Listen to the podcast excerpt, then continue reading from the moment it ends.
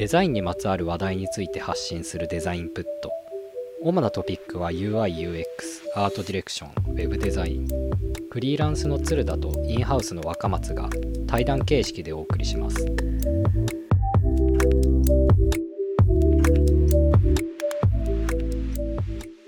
おはようございます。おはようございます。今日は一押し会ですね。はい。一押し会始める前にちょっと報告したいことがあって、おはい Apple Podcast のレビューが入ってるんですよ、コメント付きの。おありがとうございます記念すべき第一発目のコメント付きレビューなので、紹介させていただいてもいいですかね。おもちろんです嬉しいですよね。嬉しいですねボイラーマンケンさんからのレビューで、学びが多い星5ですね。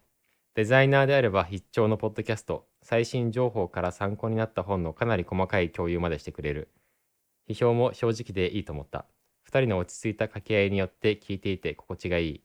勉強させてもらっている。とのことです。おおありがとうございます非常にありがたいですね。ありがとうございます。はいというわけで、皆さんよかったら引き続き、ポッドキャストのレーティングをお願いいたします。はいお願いいたしますはい。あと、最近もう一個ちょっとコメント系で紹介したいのがあって、はい第1回か第2回ぐらい、そんぐらい最初の方の一押しの紹介で、フォームレスっていう、誰がどこでやってるのかわからない体のデスメタルプロジェクト紹介したのをあはいはいはい覚えてます覚えてます覚えてますその動画についにデザインプット聞きましたっていうコメントが入りました。つながりましたねつながりました。初めて。めちゃくちゃ嬉しかったです。そのコメントは、今更ですが、デザインプットを聞いて、かっこ2週目調べました。笑い。デザインと音楽の二刀流すごいですね。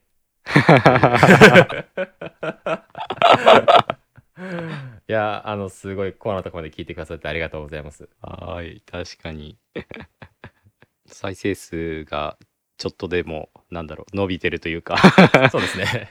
少しだけ貢献してる。少しだけ貢献してる可能性ありますね はい、ありますね。で、あとちょっとそのコメントとか、それ系でさらに続けて話すと、デザインプットのツイッターアカウントあるじゃないですか。はいなんかあれの使い方が最近分かったなと思って、どう活用すればいいのかみたいなことなんですけど、はいこれまでは基本的にその配信情報みたいなものをただ流しているだけで、それ以外何発信すればいいんだろうっていうふうに思ってたんですけど、割と発信した後に、あ、あれ言おうと思ってたのに忘れてたみたいなことってありますよね。うんうんそういうのをツイッターでお知らせするっていう感じでいいのかなって思って、うんうんあの前回の配信からも僕本当は一個面白い動画を紹介しようと思ってたんですけど、ローズ・オブ・ UX にちなんだ。はいそれを忘れていて、それの投稿をしているので、もしご興味があればチェックしてみてください。あその前の回に関しては若松くんが2つおすすめがあるって言いながら1つしか紹介してないっていうことだったので、もう片方をツイッターで紹介しておきました。そうですね、はいあありがとうございますはい。そんな感じでちょっと言い逃しとか、そういうことをツイッターで配信していく予定ですので、はいあの、はい。もう漏れなくデザインプットの情報をキャッチしたいという方は、うんうん ぜひフォローお願いします。お願いします確かになんか裏話じゃないですけど副音声的な 情報もそうそうなんかあえてちょっとツイッターで出すみたいなしても面白いかもしれないですね確かにそうですね。ツイッター限定のプチネタみたいな、そういうのも考えていきましょう。はいでは早速一押しいきましょうか。はい今日僕、若松くんと被る可能性が非常に高いと思ってるんですよ。本当ですか？あ、違う、あ、違うか。いやうーでも僕今はい日めちゃめちゃ真面目なネタを持ってきてまはいす、。あ、じゃあ絶対違う。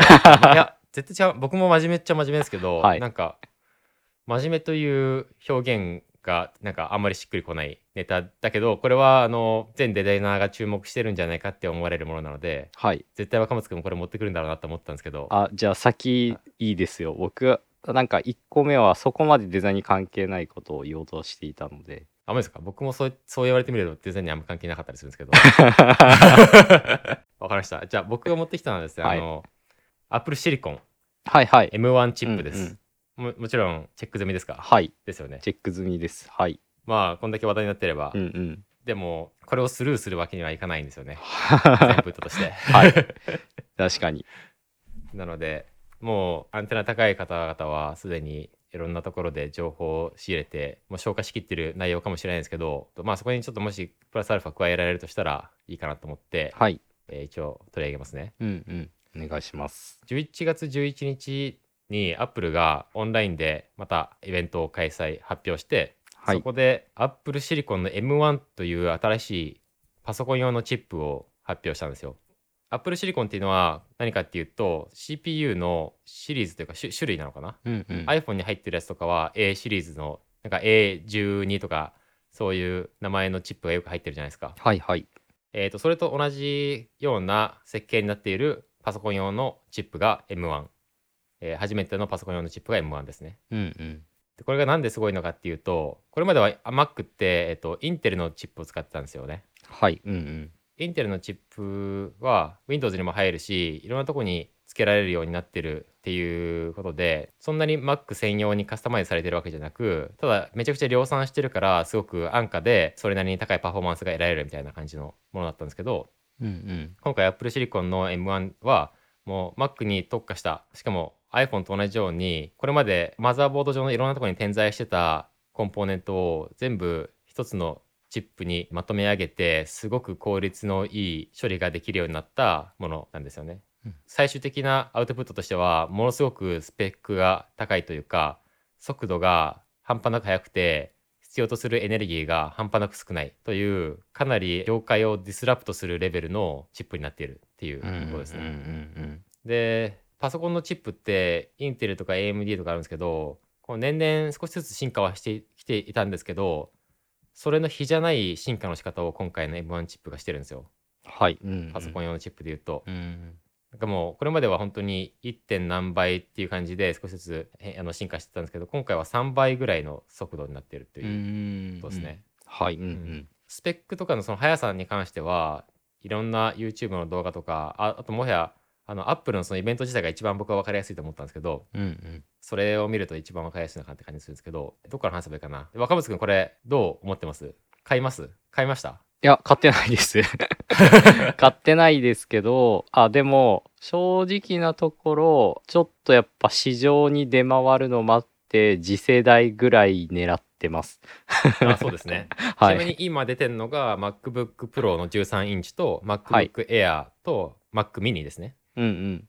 MacBook Air に関してはファンが入ってないのでこの M1 チップはすごく熱を持ちづらいし電力消費もすごい少ないので、うんうん。ファンなしでめちゃくちゃ早い処理ができるそうですね。なんで、結構、ちっちゃいやつ、今結構プロでしか作業できないこととか、まあ、ないわけじゃないと思うんで、はいそれがもう少しこう気軽に持ち歩ける機種で実現できるとしたらあのまあ2台持ちとしてもう1台買うのとかはすごいありだなっていうのは思ってますね。そうですね。うん。あとすごい点いっぱいあってどっから紹介すればいいのか分かんないレベルなんですけど僕もまだ持ってないので触った感じのレビューはできないんですけど、うん理屈だけでも半端ないんですよね。これはちょっと。はい、うんうん。一番僕が感動したのは何なのかな。基本的な概念かな。そのこれまでは X86 っていう言語なのかな。その CPU の言語みたいなもので作られていたインテルのチップから今回 ARM っていう言語にに変わったわけなんですけど M1 チップは。それはもう iPhone とか iPad と同じ仕組みになっていてそれなのでこれまではできなかったんですけど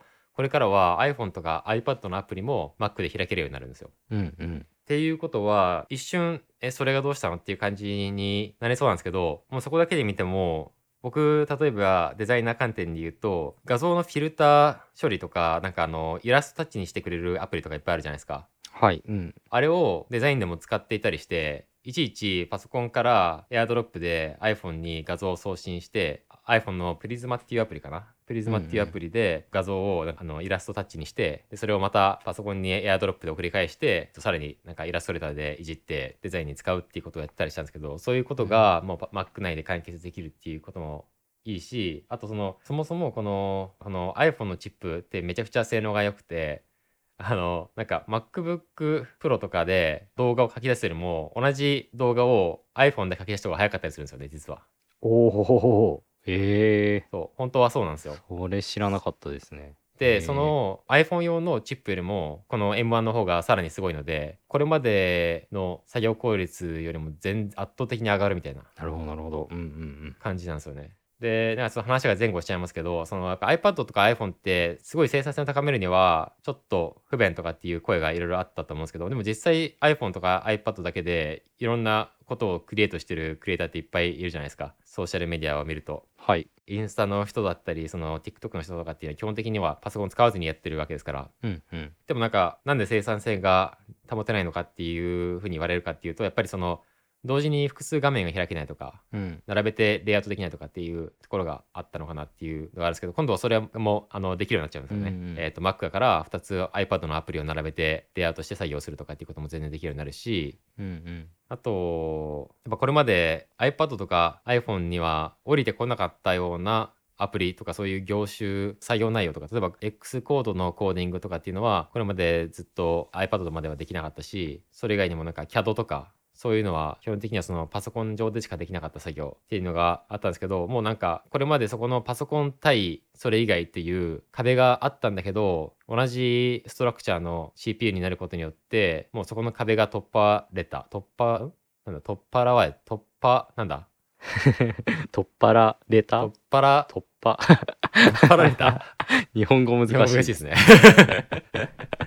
壁がなくなったんですよ取っ払られる突破られる？って感じですそうなんかなんかしっくりこないけど、合ってんの？本当にそれ。確かに。ちょっと。取り払われたってことですね。そう取り払われたんですよ。はい。はい。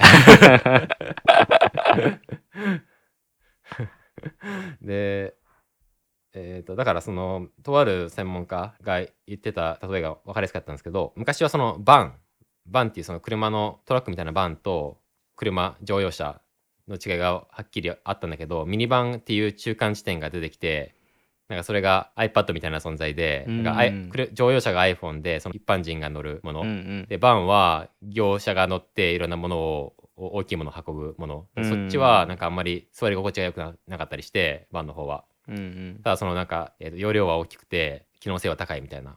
でうん乗用車の方は一般のその生活する上ですごくの柔らかい椅子だとか精度の高いカーナビとかそういうのがついてて乗り心地がいいみたいな。でもそんなにタフじゃないしみたいなものだったんですけど。でミニバンが出てきてその中間地点みたいなものが出てきてあれどどっからどこまで境界線だろうみたいな感じでぼやけてきて今度はそのバンの方にもう乗り心地を求めてもうもはやその境界線がどこにもなくなるみたいなっていうことがこの iPhone、iPad、Mac の中でも起きるっていうふうに言っててああなるほどって思いましたね。なるほどですね、やっぱこれまで iPad ってやっぱりどうしてもパソコンじゃないっていう感じはすごいあったので。そうですね、確かに。iPhone の延長線上って感じの親子関係ですよね。そうですねそうですね。ねでパ Mac が今度 iPad の延長線上みたいな感じになってくる。そっちから攻めてきたっていう感じですかね。うーんなるほど。はい、ちょっとなんかそこまですごく詳しいところまではピックアップできてなかったんですけど1年後2年後今の感覚とはまた全く違う体験を我々は当たり前のように使っていることになるんだろうなっていうのが結構容易に想像できてはい、なんかちょっとワクワクしましたね。めちゃくちゃワクワクしますよ。これだって、うん。M1 ってしかも最初の Mac 用の Apple シリコンチップなんですよ。はいはいうんうんつまりなんか iPhone が最初出てきた時みたいな感じですよね。うんうんで今って当時の iPhone からするとめちゃくちゃ進歩してるじゃないですか。うんうんうんでじゃあなんかこれ iMac 用が出る時にはどうなってんだろうとかうんうん確かに M- M2 はどうなるんだろうみたいな確かに M2M3 あたりはもうやばそうですねすでにまあそうですよね。さらにはい、次の Mac Pro は半端ないことになりそうですよね。いつだろうな、うん ちょっと待ちたくなってくるけどそれまで我慢できるかどうかそうですね。なんかこれそもそもそのチップ自体が超ちっちゃいんですよね。えっ、とこれまでの従来のパソコンの設計よりに比較すると。だからその、うん。Mac mini とかももともとまあちっちゃいけど Mac mini ってこんなもんじゃないですか。はい。あそもそもその 新しい Mac mini と同レベルの Windows のデスクトップ自体がなかなかないんですよ。で、えっ、と、うんうん。しかもめっちゃ安いんですよね。これめっちゃ安くてびっくりなんですけど、うんなんか全部今日今回発売されてるやつって Mac mini がいくらだっけな ?700 ドルとか800ドルとかで。そうですね、はい。最低価格が8万円切るぐらいだったあ気そうそうそうそう。がしますよねで MacBook Pro も13万円ぐらいそうですね。確かそのくらいから変えた気がしまですね。でなんかそのデスクトップで言うと Mac mini で Windows で言うと結構でかい。あの Mac mini の10倍ぐらいのサイズになっちゃう。うんうん10倍ぐらいのサイズになっちゃうのにパワーは5分の1しかないっていう。うんうんうん。うんだから、Mac mini 以外のデスクトップの選択肢は今のところないなっていうふうに感じちゃうんですけど。うんうんうんうんうん僕のノートパソコンも僕 MacBook Pro の16インチはい使ってるんですけど、だいたい48万ぐらいなんですよ。はいうんうん。価格が。うん。なんだけど、多分それより早いんですよね。この MacBook Pro の13インチとか MacBook Air の方が。うーんショックじゃないですか。ショックですね。まあ確かに。今まで投資してきた人としては。5分の1ぐらいの価格なんですよ。確かに。しかももっと静かで熱くならなくてもっと軽くてもう完全にディスラプターですよねこれは。確かに。インテル大丈夫なんですかねこんなことになっちゃって。だってこれまで Mac がずっとインテル使っててその分が全部はい。もういらないってなっちゃうわけじゃないですか。契約的に、はいはいはいはい。でしかもなんかめっちゃくちゃ圧倒的に高いスペックの CPU 代わりに出されてインテルどうなっちゃうのっていう感じはするんですけど。まあインテルはいろんなそれ以外の製品にもいっぱい埋め込まれてるから Mac が全てではないっていうふうにはもちろん分かってるんですけどでも結構な打撃ですよねこれ。いやそうでしょうねシンプルにすごい大げさな言い方するとブランド否定されたみたいなのにも近いぐらいなインパクトあると思そううんで。ねアップルからノーつけつけられたってなんか結構大きな風評被害に近いようなものな気がするんで。確かに。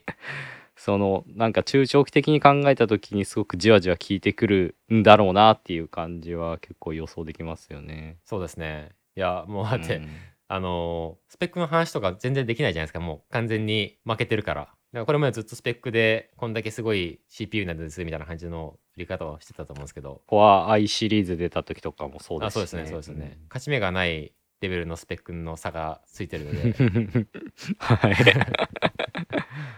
確かに。だからもうそう Windows と Android がやばいんじゃないですか。確かにな。完全に置き去りにされてますよねこれ。どうなっちゃうんでしょうかどうなっちゃうんでしょうかね。注目ですね、うん。そういうあたりも。なんか逆にデメリットってないんですかね M1 チップの。現在のデメリットで言うとなんかよく言われてるのはその設計が違うので、えー、とインテル用に作られているアプリケーションとこのア Apple Silicon 用に作られているアプリケーションはなんかその作り方が違うらしいんですよね。そう。根本的なところは言語が違うらしいんでアップルの純正アプリに関してはもちろん全部、えー、とインテルでも Apple Silicon でも走るようになってるんですよあの正常に、うん。それをユニバーサルアプリって言っててどっちでもちゃんとはい。動くようにあらかじめ設計されてるっていう感じですね。で、うんうん。それ以外のもともとインテル用に作られてたアプリに関しては Rosetta 2っていうソフトウェアなのかな、うん、そういうなんかまあ、はい。翻訳ツールみたいな感じですね。そのトランスレーションすることによってこれまで通り使えるようにはなってて、えーなので、うんうん。えーその部分でなんか多少バグがあるかもしれないっていう、うんうん。ユニバーサルに作られてないやつに関してはバグがどうせあるんだろうっていうふうには言われてるっていう感じですかね。うんただなんかいろんな人のレビューを見る限りそんな大きなエラーはあまり起きていなさそうなので。すごい。なんかどちらかっていうとそっちの課題が大きかったのかもしれないですよね。なんかリリースのなんか時期的なものとしては。M1 チップ自体は結構もうそのそれこそ iPhone とかの同じようなロジック使ってたりするとするとその A シリーズとかなんかそうすると多分ある程度この開発のめどみたいなものって意外と事前に立ってたのかなみたいな気がしてて。はいはいはい。あとはじゃあなんか今使ってるユーザーからいかにこうシームレスにうん。新しいものにシフトしてもらうかみたいなことを考えると確かにそうなんか翻訳機みたいなところの性能がいかに精度が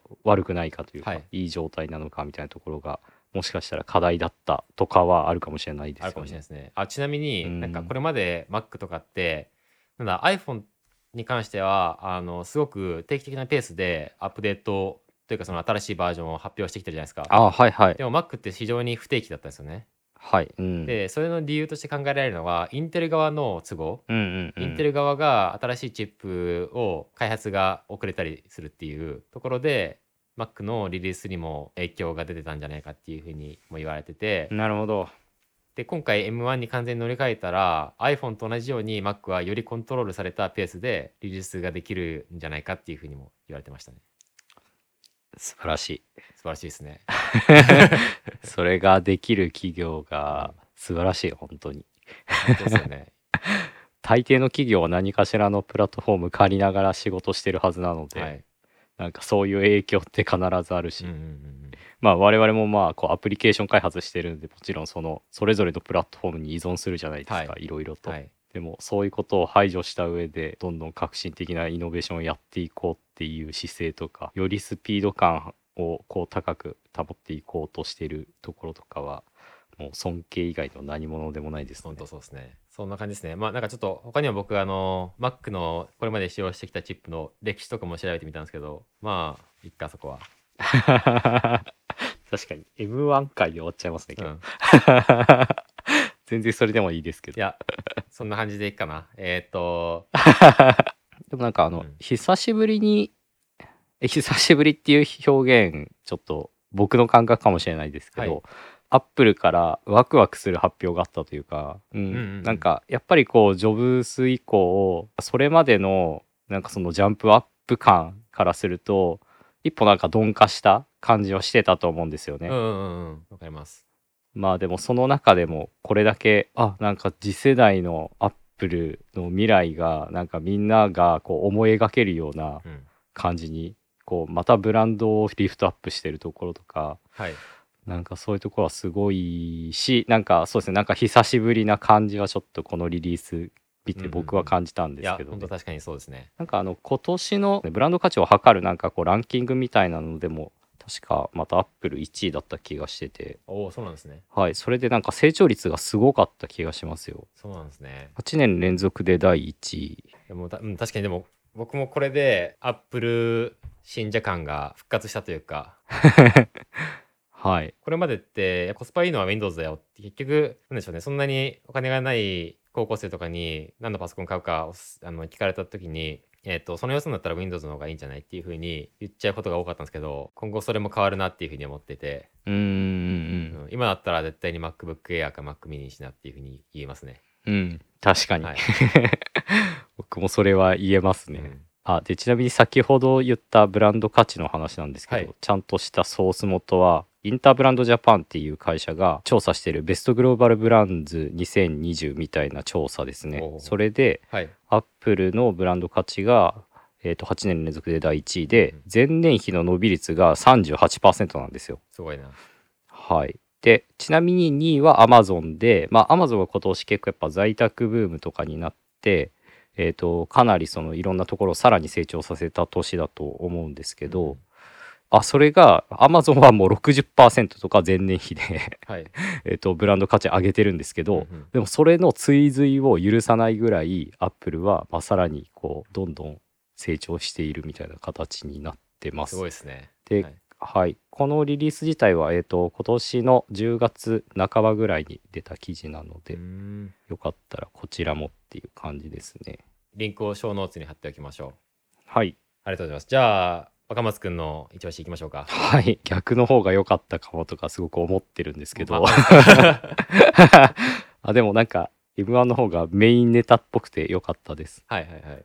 ちょっと何個か持ってきてるんですけど、まあ、ちょっとじゃああんまデザイン関係ない話からいするとテラサイクルっていう会社ご存知ですか？あ、知らないですね。最近ちょっと注目されてる会社なんですけどはい。どういうことをやってるかというとお2001年にアメリカで創業したゴミ削減に向けて先進的な取り組みを進めるスタートアップの会社となってましてはい。どういう理念のもと動いてるかっていうと世の中から捨てるという概念を捨てようという理念のもと会社を運営していて再利用できないと思われてたものを再利用すべく今こう現在世界中で、まあ、21カ国って書いてあるんですけどで事業を展開しているっていう会社になってますと。はい。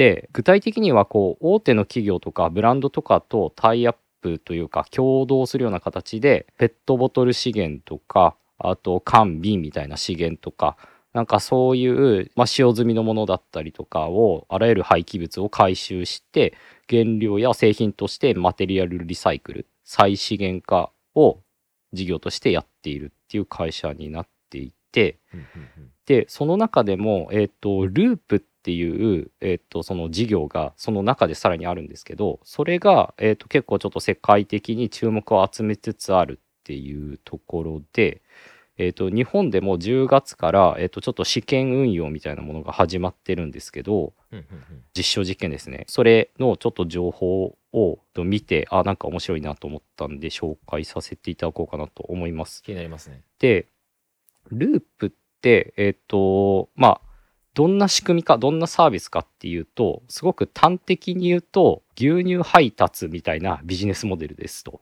ほうほ牛乳配達って結構日本は古来からある仕組みだと思うんですけど、牛乳の配達員みたいな人が瓶にプカプカに詰まった牛乳をあの家の前に置いてってくれるじゃないですか。はいはい。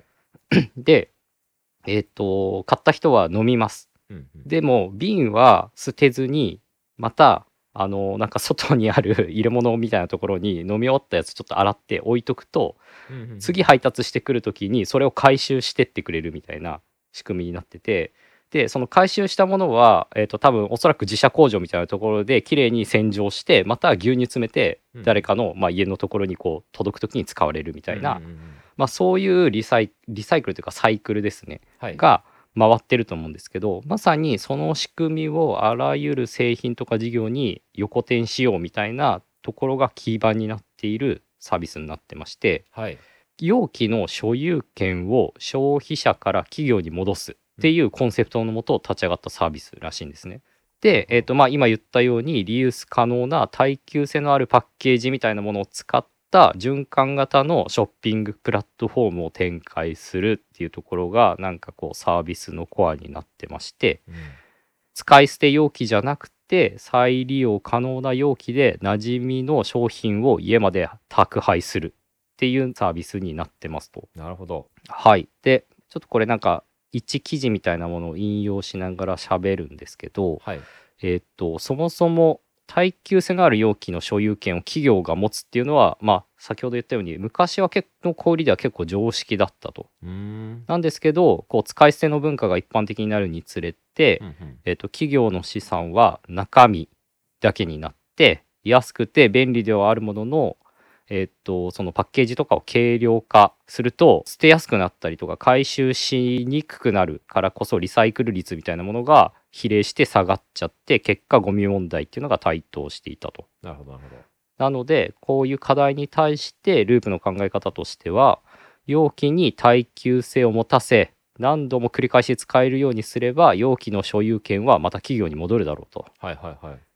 いうアプローチでやっているそうです。なるほど。はい、なのでまあ牛乳配達みたいなビジネスモデルでえーっとまあ、仕組みとしては先ほど言ったように消費者がなんか専用のウェブサイトからまず商品を注文しますと。そうすると商品が自宅に宅配されるんですけど、その宅配された商品がもうすでに、えーっと多分ループ側が用意した容器に入った状態で宅配されるそういうことか。感じになってて、はい、でそれを使用した後にその空き容器を、まあ、専用のバッグみたいなものに入れて変装する。っていう、まあ、ちょっとそのひと手間はかかっちゃうんですけどその作業をすればまあその牛乳システムはできるっていう感じですね。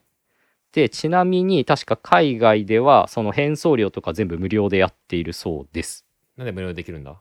多分なんですけど、まあ、ループ自体の売り上げとかっていうところがまあどうなってるかっていうところもあるんですけど、はい。えっと、ループに参画すると企業がですね、まあ、例えば食品メーカーとかが参画すると自社内でパッケージを作るコストが削減できるんですよ。まあそうですね。ループが用意したものを使えばいいので。なのでそういう意味でも多分企業側からのサービスそのサービスへの契約料みたいなはい。ものが全世界で自社で工場を持ってそこを生産するコストとかに比べると多分そんなにそことのこうトレードオフで言うと割と多分そんなに高くないというかあのすごい将来性あるものなんじゃないかなっていう気がしていてなのでまあそういうところから全然捻出できてるんじゃないかなって気がしますね。まあビジネスモデルとして。なるほど。しかもなんかこれってサブスクというか定期的に同じ商品が何回も届くっていう感じになるんですかね。それとも注文するのかな？都度。注文できるみたいですね。あの全然変えられるみたいで将来的にはサブスク的に定期的に配達してもらうものとピンポイント的に買うものとっていうのは全然多分分けられるようになるんじゃないかなとは思ってるんですけどうん。ただ今のところ全然サブスクじゃないとダメだよみたいな制約っていうのは全然あの見当たらないので多分大丈夫だと思いますね。普通に Amazon で買い物するように買う。で、まあ、使い終わった容器はちゃんと変装するみたいなそういう仕組みですね。なるほど。今サイトを見てるとロクシタンのシャンプーとかあと歯ブラシスポンジとかいろいろありますね。選択肢というか。あはいはい。そうなんですよ。うんうん。プロックの黒とかタッパーウェアみたいなやつとかいっぱいありますね。えこれをループで使えるってことなんですか？確か歯ブラシとかジップロックはちょっと別事業なんですけど。あループではないんだ。あえっとでもはいなんですけどあただ歯ブラシは確かでも別でちゃんとあって確か柄の部分だけ企業が生産してあ柄じゃないわその磨く部分ですね。はいはい あそこだけ歯ブラシで作ってる会社が作ってその柄の部分持つ部分は、はい。えっと多分ループ側で作ってその多分仕様を共有した上でこうアタッチメント化するとかなるほど。ちょっと気持ちなんか悪いですね。そういうそうですね。確かに。衛生面は気になるかもしれないですけど。歯ブラシは一個やばくないですか？なんか。柄の部分もなんかちょっとなんか。一緒にデザインしてほしいですか？まあなんか体験とかは確かに変わりそうですけどね。うん。で、えっと、で、ちなみにその商品購入の際に、その容器自体にはデポジットみたいなものが発生するらしくて、返却するとデポジットが返金されるみたいな、そういう仕組みになっているそうですと。ん？それどういうことですか？あ、いわゆるコインロッカーみたいな感じで、預けてる間お金払ってるけど、取り出すとき帰ってくるっていそううです。ね感じです。なるほどなるほどわかりやすい、で、まあ、これの実証実験が日本でも10月から開始されてまして、うんうん。今のところ参画してる企業が食品業でいうと味の素大塚製薬キッコーマンキリンビールサントリーロッテみたいな大手ですね。とか日用品でいうと INE INE は、えー、とボタニストとかのあのシャンプーとか作ってる系の会社あとエステ資生堂 P&G ユニチャームとか事務機器メーカーでいうとキャノンとかあと小売りでいうとイオンリテールとかが参画してましてまあいわゆるやっぱり結構こうサスティナブルみたいなところに非常に感度の高いブランド価値の高いような会社がまあこぞって実験に参加しているというような状態になっているというところとあともう一個面白いところが世界で初めて東京都が行政として参画して助成を行うらしいんですおね。おーいいですね。なので、まあ、東京としてもこのリサイクルみたいな仕組みにチャレンジしていこうとしているっていうところがすごく面白いなと思ってます。面白いですね。今いろんなちょっと記事とか見てるんですけどキシリトールとかのガムもやってるんですね。おしゃれだけどこの入れ物。うんうん。そう。入れ物が逐一おしゃれなんですよ。なんかハーゲンダッツとか多分サイトに載ってるんですけど。うんうんうん。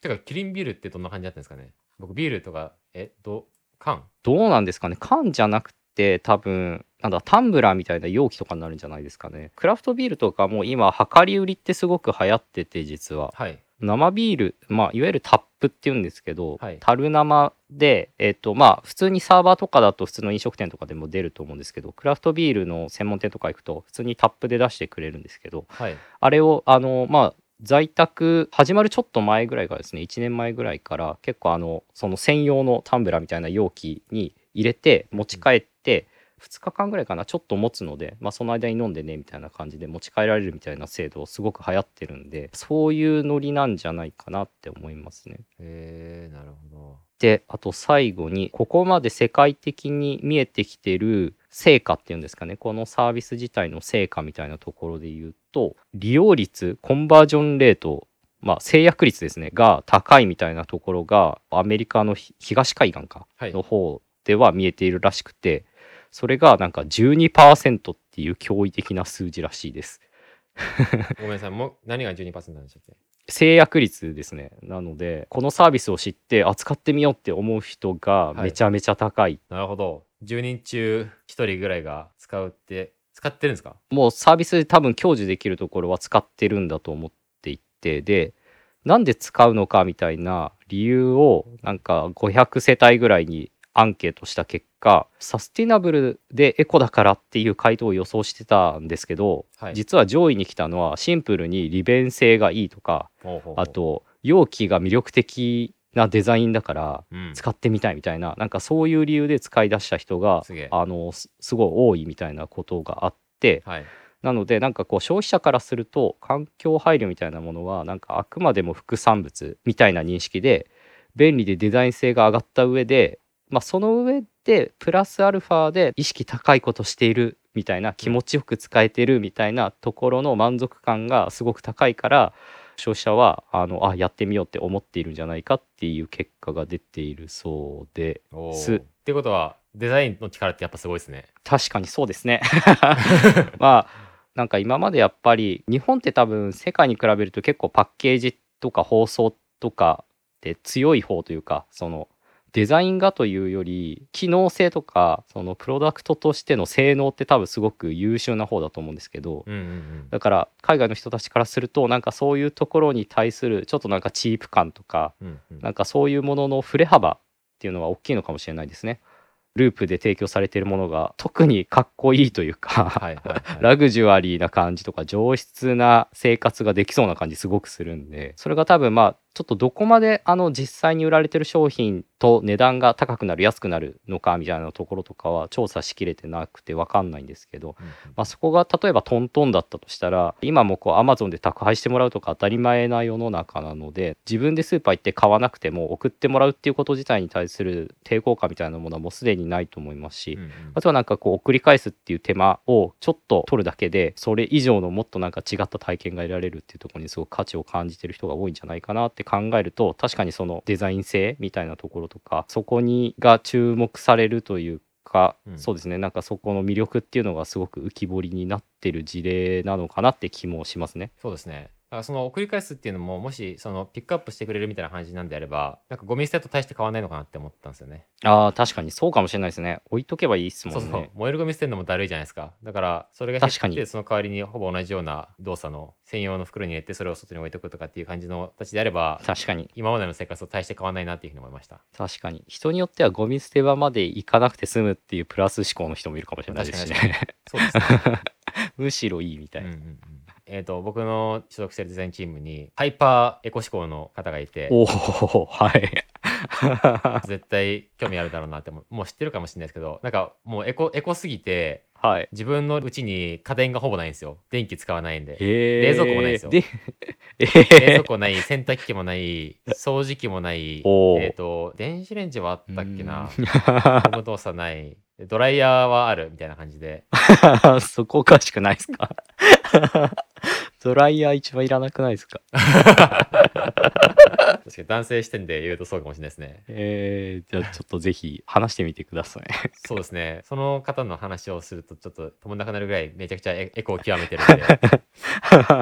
プラスチックとかもほぼ使わないんですよ、えぜ洗剤とかも自分で手作りしてるんですよ。歯磨き粉も。ー、わあすごいですね。確かに。それはやばいですね平日集合あるじゃないですか。のうち月曜日ははもうアースの日っていう風にしていて、はい。仕事をせずに地球のことを勉強したりエコ活動をしたりっていうのに捧げてるすごくえーはい。あすごい。素晴らしい。素晴らしい活動をされてる方なんですよ。ゴミ拾いしたりしてるんですよ。すごいもう。でゴミもなんかコンポスト作って生のままで捨てないっていう。うんうんうんうんそれは素晴らしいですね。肉も食べないし。ほう。ちょっと思想が 思想がいろいろありそうすぎてイメージできないですけど。そうですね。あれコロナが落ち着いたら多分紹介できる時が来ると思うんで。はい、はい。ぜひ。拠点近いのでお話ししてみてください。はい。あとは？あでも今日は一旦時間も時間なのでこんな感じそうしますか。にしましょ了解です。じゃあ今日は一押し会ということで Apple シリコンの M1 チップとテラサイクルについてご紹介しました。次回はデザインネタをやろうと思います。というわけで引き続きレーティングと Twitter よかったらフォローしてください。ようはいお願いしまろしくすお願いします。ではでは次回またお楽しみに。お楽しみに